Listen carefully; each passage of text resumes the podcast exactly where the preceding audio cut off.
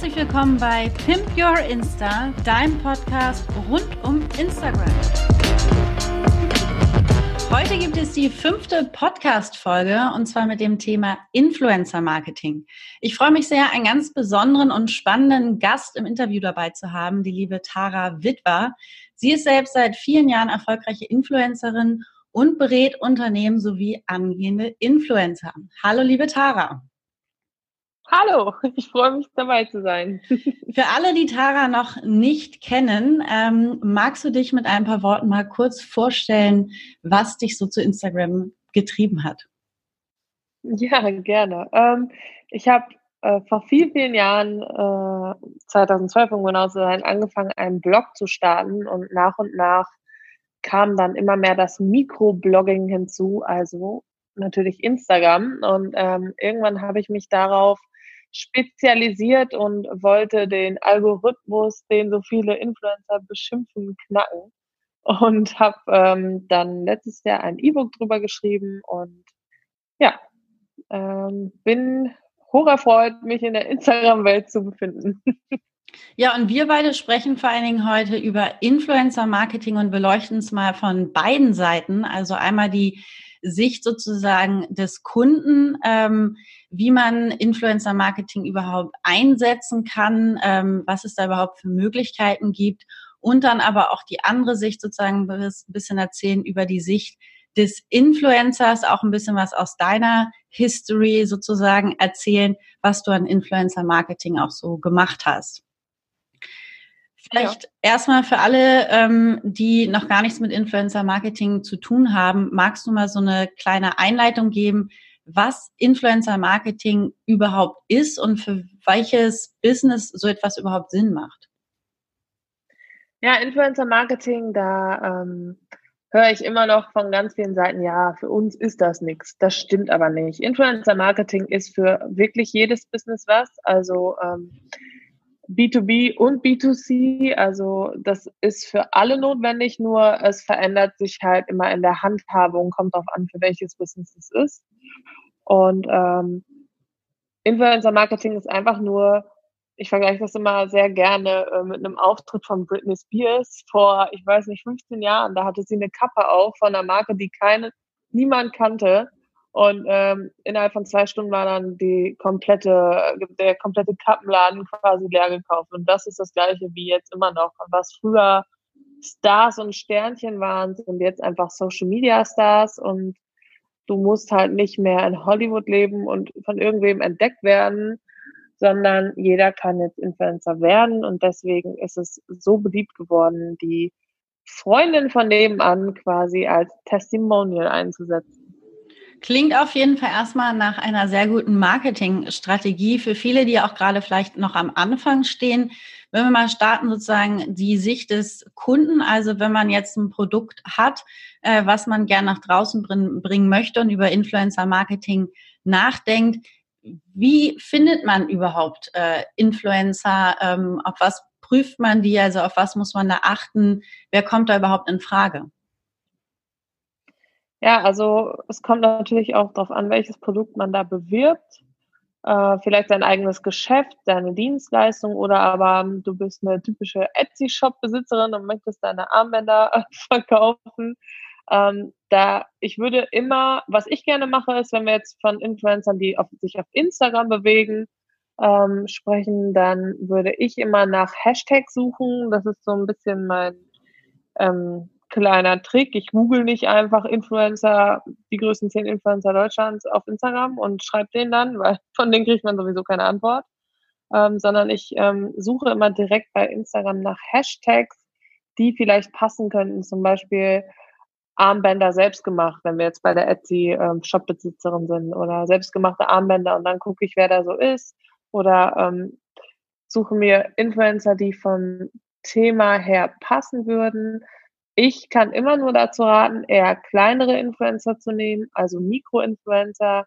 Da streiten sich die Geister, ähm, von wann bis wann das geht. Äh, manche sagen 5.000 bis 25.000, andere sagen 500 bis 10.000. Ich würde immer sagen so bis 20.000 und ähm, die haben einfach eine ganz andere Community als diese XXL Makro-Influencer mit 100.000 Followern. Da erreicht dieses Posting kaum Leute und man kann auch Geld sparen, wenn man kleinere Influencer nimmt. Ja, wo wir schon über Geld sprechen, wenn ich dann so einen Influencer vielleicht sogar gefunden habe, muss ich mir, bevor ich ihn anschreibe, auch irgendwie Gedanken machen, was ich dem anbieten kann. Ähm, gibt es ja immer die Möglichkeit, entweder gibt es irgendwie, ähm, dass man das Produkt äh, der Person schenkt äh, oder natürlich äh, Geld. Was würdest du da empfehlen oder wie sollte man vorgehen und vor allem auch bei dem Geld, welche Höhe muss man da einkalkulieren? Also man sagt meistens auch hier wieder grobe Richtwerte ähm, pro 10.000 Follower 100 Euro für einen Post und pro 1000 Story Views 50 Euro. Aber, das ist das große Aber, ähm, das ist eine, ja, das ist eine Milchmädchenrechnung, weil diese 100 Euro pro 10.000 Follower, da zahlt man ja erstmal nur die Reichweite.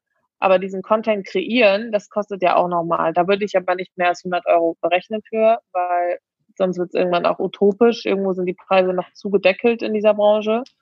Ähm, außer du bist jetzt, weiß ich nicht, äh, ein, ein super Popstar, der zufällig auch Instagram-Follower hat. Und ähm, was ich, also ich als Influencer äh, würde niemals einen Deal annehmen, wo ich nur das Produkt kriege weil das ist dann Produktionskosten 12 Cent und ähm, da kriege ich das Gefühl, dass meine Arbeit nicht gewertschätzt wird, dass meine Reichweite nicht gewertschätzt wird und das möchte ich nicht. Mhm. Wenn ich aber Mikroinfluencer bin, also unter 10.000 Follower habe, dann ist die Rechnung 100 Euro pro 10.000 Follower natürlich erstmal doof. Aber da muss man halt gucken, wie das Engagement ist. Wie viele echte Kommentare sind da, wie viele Likes, und dann dementsprechend den Preis anpassen und da was aushandeln, was für alle fair ist. Wo du gerade schon so viele Richtwerte ansprichst, ähm, wie prüfe ich denn bestimmte Angaben nach? Also Followerzahl ist natürlich klar, die sehe ich ja direkt, aber wie verhält mhm. sich das da vielleicht mit ähm, ja, Fake-Followern vielleicht oder auch die Story-Views, die man nicht einsehen kann? Ähm, da muss man sich dann ja darauf verlassen, was sozusagen der Influencer einem dann Angaben gibt. Ja, also wenn ich, also ich selber, also wenn ich Kampagnen leite für andere, dann lasse ich mir vorher immer Insights schicken. Ich lasse mir Insights schicken, wie so die Entwicklung der letzten Wochen waren. Also ähm, zum Beispiel Story Views, du fragst nach Zahlen, wenn er dir eine Zahl sagt, kannst du halt nachfragen, okay, hast du da vielleicht ein paar Insights für mich, dass ich mich vergewissern kann, dass das stimmt. Äh, ansonsten, wenn du dann diesen, diese Kooperation gemacht hast und vorher keine Insights hattest, hast du danach das Recht auf Insights und wenn dann die Zahlen überhaupt nicht damit äh, übereinstimmen, was sie dir oder er dir vorher gesagt haben, dann kannst du auch äh, sagen, hey, komm, du hast unsere Aufgaben oder unsere Erwartungen gar nicht erfüllt. Ähm, wir müssen uns auf ein anderes Pricing handeln, äh, einigen und irgendwas anderes aushandeln. Weil ähm, das kann ja nicht sein, dass du angeblich diese Zahlen immer hast und dann nur bei uns nicht. Mhm. Ähm, da wird halt sehr gerne mal getrickst. Was ich jedem raten kann, der auf der ähm, Agenturseite sitzt und gerne mit Influencern kooperieren möchte, der sollte sich immer äh, vorher vergewissern, wie sich die Zahlen verhalten. Ähm, ich selbst checke das auf Social Blade oder auf InfluencerDB. Das sind zwei Adressen, die ähm, relevant sind dafür. Ähm, man darf sich aber auch nicht blenden lassen, wenn mal drei, vier Tage hintereinander Follower-Verlust ist. Das passiert. Das habe ich gerade selbst erst erlebt. Ich habe ähm, der, also meine monatlichen Zuwächse sind so 2000 Follower oder 1500 im Monat. Ähm, habe jetzt aber in den letzten drei Tagen 150 verloren und ähm, habe jetzt rote Zahlen gemacht als Influencer, weil ich einfach ein Posting gemacht habe, der die Leute ein bisschen zum Nachdenken angeregt hat, der sonst nicht unbedingt zu meinem Content gepasst hat.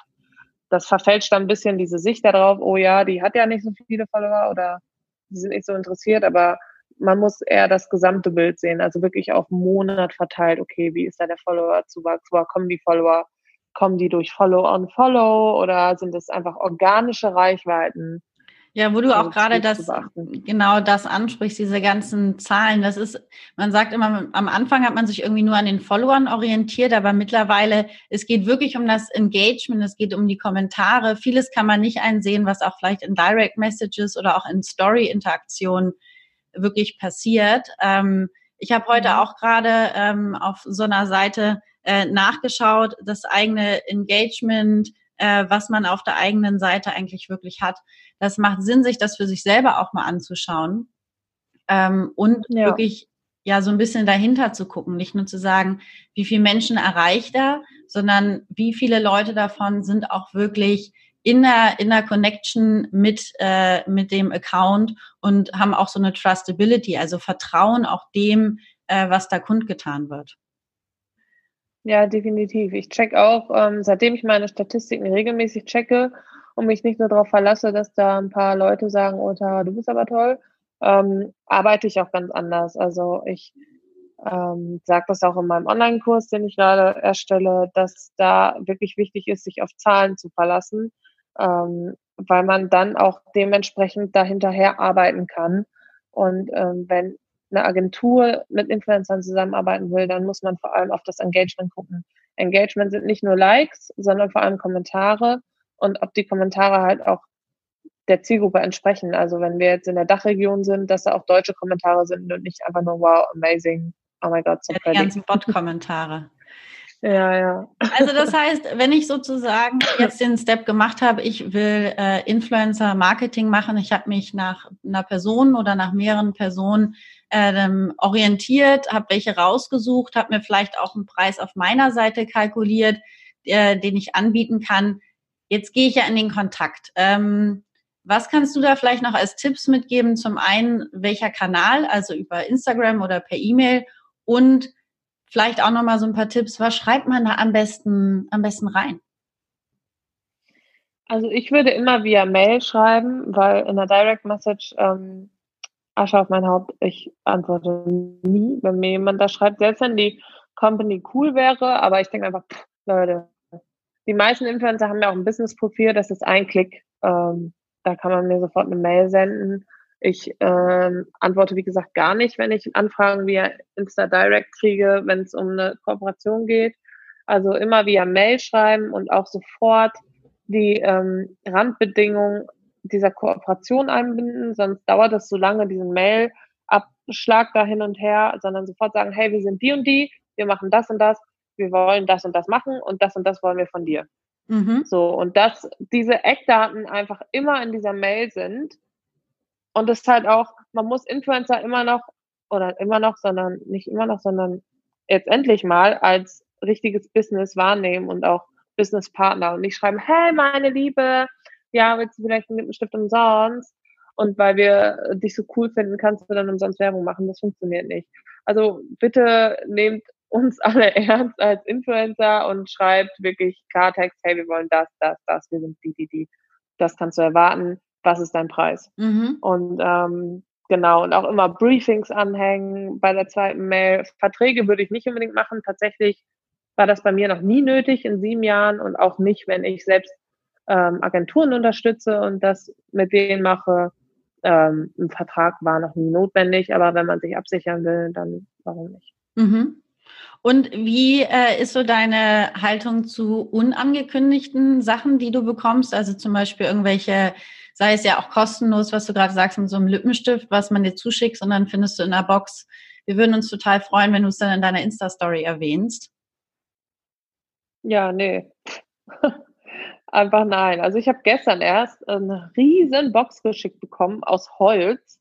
Und ich musste dieses Paket dann erstmal, ohne zu wissen, was es ist, äh, hochtragen. Ich wohne im fünften Stock. Und habe es dann ausgepackt. Und da waren dann ehrlich drei Wimperntuschen drin, die gleiche. Und eine Lidschattenpalette. Und kein Brief, nichts einfach. Ich habe keine Ahnung, was ich jetzt damit machen soll. Ähm und das finde ich einfach, das ist so ein bisschen übergriffig schon. So, hey, du bist doch da jemand, wir schicken dir mal was. Wir erwarten aber auch was dafür, sonst kriegst du nie wieder was. Ja gut, ich, was? ich bin ja keine Litfaßsäule. Mhm.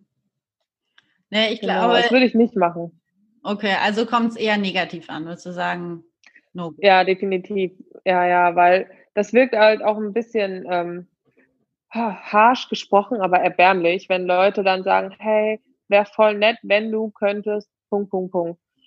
Wenn jemand meine Arbeit als Influencer schätzt, und wenn jemand denkt, ich passe zur Zielgruppe und wenn jemand wirklich mit mir werben möchte, dann soll er doch auch bitte dafür bereit sein, Geld zu bezahlen, weil er dann mich respektiert als Businesspartner und weiß, ich kann meinen Vermieter nicht mit Shampooflaschen bezahlen.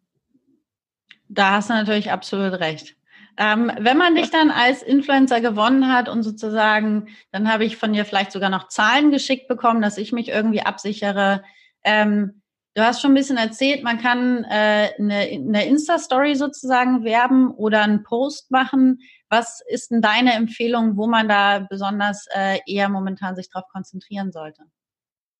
Ich würde beides machen. Also ich ähm, also meine Kooperationen sind meistens Post und Story und auch wenn ich für Agenturen ähm, Kooperationen heranziehe, ist es auch immer so, weil einfach ähm, Stories werden ganz anders konsumiert als früher und Postings gehen oft unter im Feed, weil man nicht die ganze Zeit alles checken kann. Und deswegen würde ich immer sagen, hey, in der Story erwähnen, dass im Feed ein neuer Post ist und dann kurz eine Hintergrundgeschichte erzählen zu dem Post im Feed, sodass man auch draufklickt und gewillt ist zu kommentieren oder einfach Interaktion da zu lassen. Also ich würde das nicht trennen und nur noch als Paket machen. Mhm. Und sag mal, du hast vorhin schon gesagt, äh, mit den Story Views pro 1000 Story Views sozusagen 50 Euro. Wenn man da jetzt sozusagen, es sind immer 15 Minuten, äh, 15 Sekunden Stories, sprichst du dann mhm. von einer 15 Sekunden Story oder ist es dann sozusagen die zusammenhängende Story, die sich daraus resultiert einmal aus, auf dem, mit dem Hinweis zum Post, also mit, vielleicht mit der Verlinkung zu dem Post und dann nochmal mit einer 15-Sekunden-Story. Genau, nee, also das ist die gesamte Story, nicht pro Sequenz. Also das ist, das sind ja die gleichen Leute, die das dann gucken. Also äh, meist sagt man ein Post und drei Sequenzen. Mhm. Das ist so das Standardpaket. Also ein Feed-Post und drei Story-Sequenzen ist so gerade das Standardpaket und diese drei Story-Sequenzen werden so abgerechnet wie eine Story halt einfach. Mhm. Ja, schon ja. mal spannend, mal so einen so Richtwert äh, zumindest zu haben. Äh, gerade wenn man ja. über Instagram-Marketing nachdenkt, weil klar, äh, das ist ein richtiges Business, auch auf eurer Seite. Ähm, dementsprechend sind mhm. natürlich äh, auch zum Teil keine kleinen Beträge, ähm, die da über den Tisch gehen. Umso mehr will man natürlich Einfluss darauf haben, was der Influencer sozusagen auch mitteilt. Ähm, wie siehst du das, ähm, wenn man jetzt an dich rantritt? Ähm, inwieweit findet, findest du da mit deinen Kunden einen Kompromiss oder einen Mittelweg, wie du die Dinge darstellst, weil du hast ja auch deine eigene Sprache, deine eigene Bilderwelt, äh, dass es nicht wirklich wie ein Werbeblock aussieht? Also ähm, erstmal muss es wie ein Werbeblock aussehen, weil äh, in Deutschland sind die Abmahnwellen einfach riesig. Also du musst ja alles doppelt und dreifach kennzeichnen. Aber ähm, so eine plakative Werbung soll natürlich nicht sein. Ähm, die meisten Firmen haben das aber auch verstanden und sagen, wir möchten, dass du dich in deiner Sprache und in deiner Bildsprache bewegst, weil so erreichst du ja die Follower. Wir wollen ja deine Zielgruppe und nicht dir sagen, wie du mit deiner Zielgruppe zu sprechen hast. Aber es gibt immer natürlich Sachen, an die man sich halten muss. Du musst gewisse Kampagnen, Hashtags nutzen. Du darfst manche Dinge nicht sagen. Ähm, du musst auf manche Dinge besonders aufmerksam machen oder eingehen. Aber das ist normal. Ich meine, die wollen ja auch was für ihr Geld. Ne? Also ein bisschen muss man sich da schon einigen. Aber ich hatte noch nie in sieben Jahren eine Kooperation, wo wir gar nicht zueinander gekommen sind. Ja, ist gut, wenn man da zumindest so einen, so einen Mittelweg, sage ich mal, dazwischen findet. Ich kann ja. mir vorstellen, dass man gerade, wenn man noch am Anfang ist, vielleicht auch viele Sachen annimmt ähm, und über Sachen auch noch querbeet berichtet. Ähm, aber mittlerweile merkt man gerade, die Influencer, die größer sind, die haben wirklich ihre Nische, was sie dann auch nur an Dingen vorstellen. Ja, äh, es gibt schon noch viele, die einfach alles wild ähm, und äh, wild Fuchsteufelswild und Fuchs sich da äh, vorstellen. Ich habe, ähm, ich kenne eine, die hat jetzt Werbung gemacht für Männershampoo und Katzenfutter und Augenpflege innerhalb von einer Woche. Es ist halt eher, ist wirklich die Wahrheit und ich kann das immer einfach nur den Kopf schütteln und denke, wow, okay. Und ich frage mich halt einfach, wer sich da nicht dümmer vorkommt. Die Firmen, die dann weiterhin diese Plattform buchen oder sie selber. Ja, irgendwann fühlen sich wahrscheinlich auch die Follower irgendwie so ein bisschen in die Irre geführt und ja, ja. folgen ihr dann wahrscheinlich eher wieder. Ja, das, ähm, genau, das ähm, ist aber auch ein großes Ding gerade. Viele Leute entfolgen, viele, viele, viele sogar. Und damit es nicht auffällt, werden diese Follower dann nachgekauft. Ah, sodass okay. es nicht aussieht, als ob man Follower kauft, aber auffüllt. Böse. Also da ähm, hast du ja vorhin auch schon Social Blade angesprochen. Wenn man Influencer Marketing ja. macht, sich auf jeden Fall abzusichern. Jetzt hast du zumindest schon mal kurz und kompakt so ein bisschen Eindruck gegeben, wenn man Influencer-Marketing machen möchte, wie man vorgeht, wie man die Influencer findet, wie man sie anschreibt, vor allen Dingen auch, was man ihnen anbietet. Ähm, Gibt es noch irgendetwas, was du auf jeden Fall zu der Kundensicht noch irgendwie als Tipp mitgeben kannst? Ja, ich würde wirklich gerne darauf plädieren, bitte keine Barter-Deals anbieten, also nur Produkt gegen Post. Das hinterlässt kein gutes Gefühl und oftmals sind Connections zu diesen Influencern halt wichtiger, weil es ist halt auch so eine Bubble in Deutschland, äh, überall wahrscheinlich. Und ähm, wenn man sich da einmal gut stellt mit jemandem, dann wird man auch gern weiterempfohlen und dann geht es auch schon schneller. Und wenn man sich mit einem Influencer versteht, dann drückt man auch mal gerne beide Augen zu und nimmt mal 50 Euro weniger. Also ich mache das auch. Ich habe manche Kunden seit vier Jahren und da bin ich dann auch mal so, hey, komm, bei denen hebe ich jetzt den Preis nicht an, obwohl ich mehr Follower bekommen habe. Ja, es ist und bleibt ein soziales Netzwerk, auch wenn man darauf Werbung macht, ja. aber man folgt den Menschen dahinter und da kommt man auf jeden Fall nicht drum rum. Deswegen lass uns ein bisschen noch jetzt über das Influencer-Dasein beziehungsweise mal die Sicht des Influencers sprechen für Influencer-Marketing. Äh, darin bist du nämlich auch Experte, nicht nur mit deiner ganzen Expertise aus vielen Jahren äh, in der Branche, sondern Du äh, berätst auch andere Influencer oder die, die auf dem Weg dahin sind. Ähm, erstmal die Klassikfrage, was ist ein Influencer? Ab wann? ja, wie gesagt, ab 500 Follower, aber nicht diese, ja, meine Kommilitonen aus der Uni, sondern sobald man eine gewisse Masse an Menschen hat, die einem folgen aufgrund des Contents dann ist man Influencer. Influencer gibt es nicht nur auf Instagram, so wie wir das kennen, sondern auch auf LinkedIn oder Xing. Und ähm, egal auf welchem Netzwerk du dich befindest, sobald du im Social äh, Ding dich bewegst und da Follower hast, dann influenzt du, influenzt du natürlich. Das ist auf jeden Fall mal eine sehr ausführliche und gute Erklärung. Ähm, jetzt kümmern wir uns natürlich um Instagram. Da hat man gefühlt, ist irgendwie jeder so ein bisschen Influencer, weil man influenzt sich natürlich ja. gegenseitig.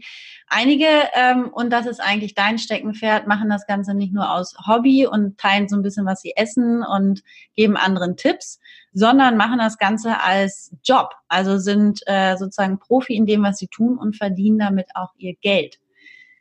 Deswegen die Frage, wie kommt man dahin, wenn man sich da professionalisieren möchte? Ja, also am wichtigsten für mich äh, ist eine klare Nische.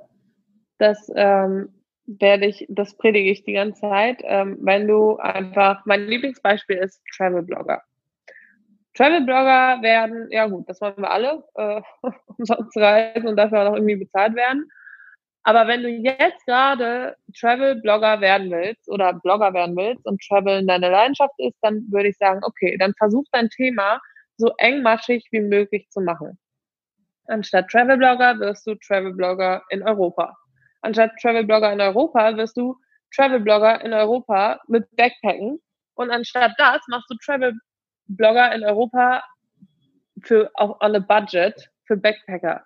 So, und dann hast du eine ganz kleine Nische, dass du einfach nur mit dem Rucksack durch Europa reist für wenig Geld. So, und dann kommen aber, wenn du da, sage ich mal, 5000 Follower hast, und dann gibt es eine Rucksackmarke, die extra dafür ausgelegt ist, Backpack-Touren zu machen. Das gibt's ja wie Sand am Meer tatsächlich. So, und dann wollen die genau dich haben. Und dann kriegst du nämlich nicht nur 50 Euro für ein Posting oder 150 Euro, weil Content-Kreation 100 Euro und Reichweite 50, weil 4.000 oder 5.000 Follower, sondern kannst mal locker, locker das Doppelte nehmen. Weil die Conversion Rate bei diesen Mikroinfluencern hat mehr als 10 Prozent ist. Das heißt, es kaufen dann nicht 40 Leute diesen Rucksack, sondern gerne auch mal 80 oder 100. Weil die Authentizität bei diesen kleinen Bloggern mit einer krassen Nische und Zielgruppe viel, viel höher ist. Deswegen ist mein Tipp für alle Influencer, dass sie sich für etwas entscheiden. Ich hieß selber sieben Jahre lang Fashion Lunch. Und der Name ist schon die Krux, Fashion und Lunch. Ja, was macht ihr jetzt? Essen oder Lunch? Und am Ende habe ich nichts davon gemacht, sondern Kolumnen. ja, total bescheuert. Ja.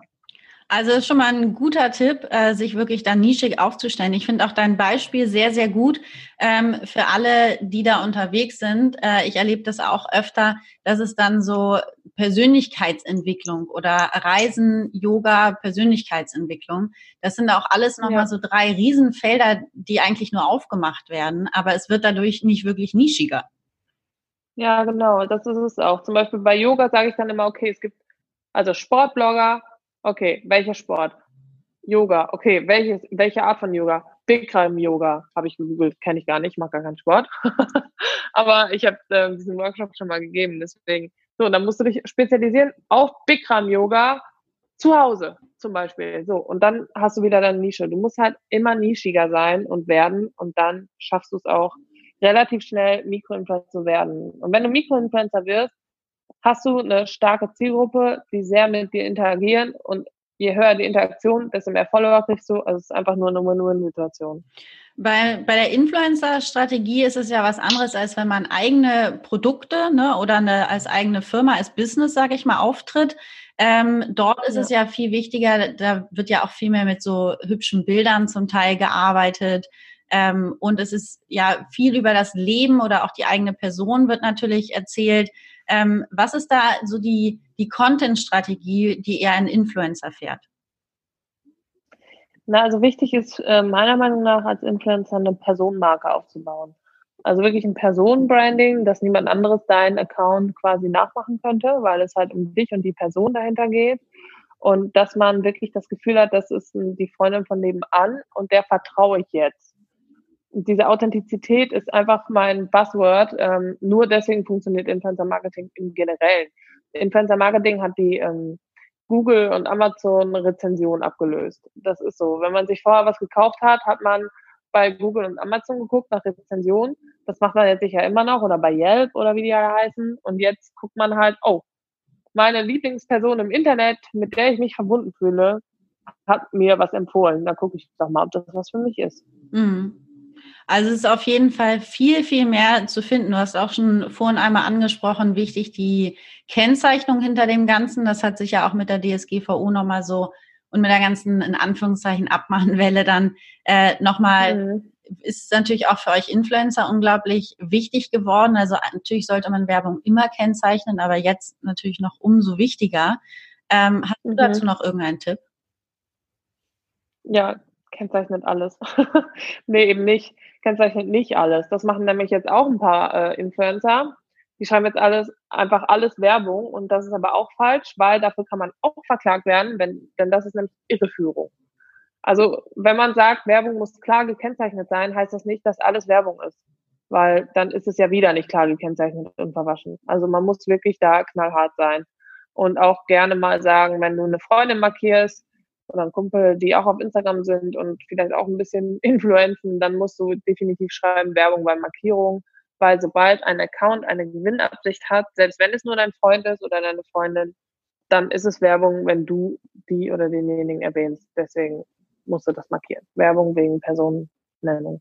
Ja, gut, dass du das nochmal ansprichst. Das ist wirklich ein unglaublich wichtiges Thema.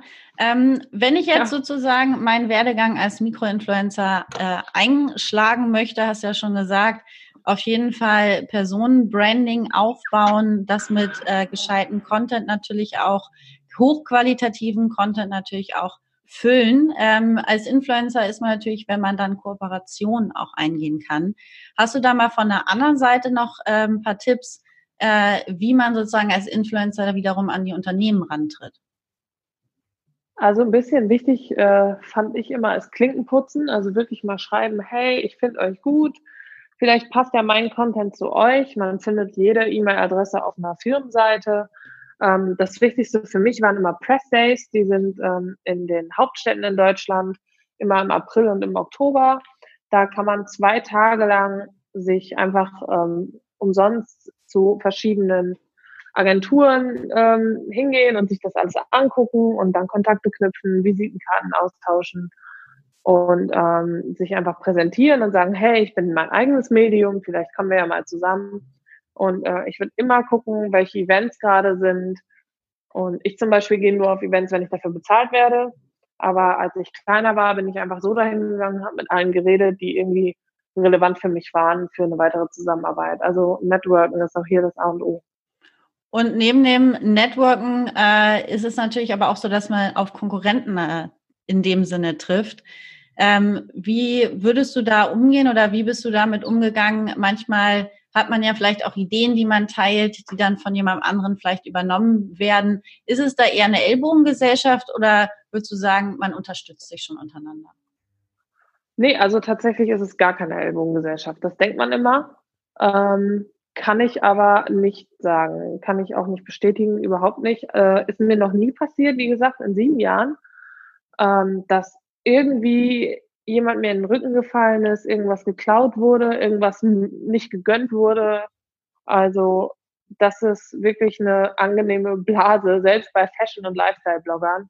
Ähm, es gibt sogar eine Gruppe, wo viele drin sind, wo sich gegenseitig ähm, Kontakte hin und her geschickt werden. Hey, hast du mal den Kontakt von, keine Ahnung, Zalando und dann schickt jemand anderes den Kontakt und so hilft man sich auch untereinander. Also das hätte ich auch nicht gedacht, aber ist ja eine positive Überraschung. Ansonsten denkt man, ja, es ist eher eine, eine Konkurrenzgesellschaft, wo sich an Zahlen gemessen wird, aber das zeigt natürlich auch nochmal eine ganz andere Seite. Ja, das ist gar nicht so. Also kann ich nicht so sagen. Vielen, vielen lieben Dank dir, Tara, auf jeden Fall für die ganze Zeit, die du dir genommen hast, ähm, den tollen Einblick, den du gegeben hast, mal ein bisschen hinter die Kulissen. Also für alle, die Influencer-Marketing machen wollen oder als Mikroinfluencer durchstarten, äh, hört auf Taras Worte. Sie weiß, wovon sie spricht. Und wenn man mehr über dich finden möchte, ähm, wo kann man das tun, liebe Tara? Äh, auf Instagram natürlich.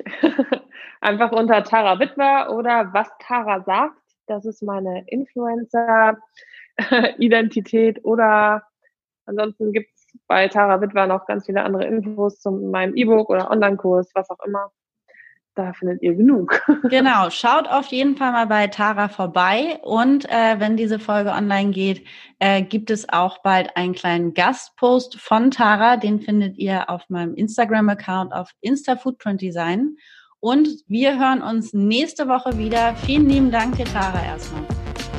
Gerne, hat Spaß gemacht.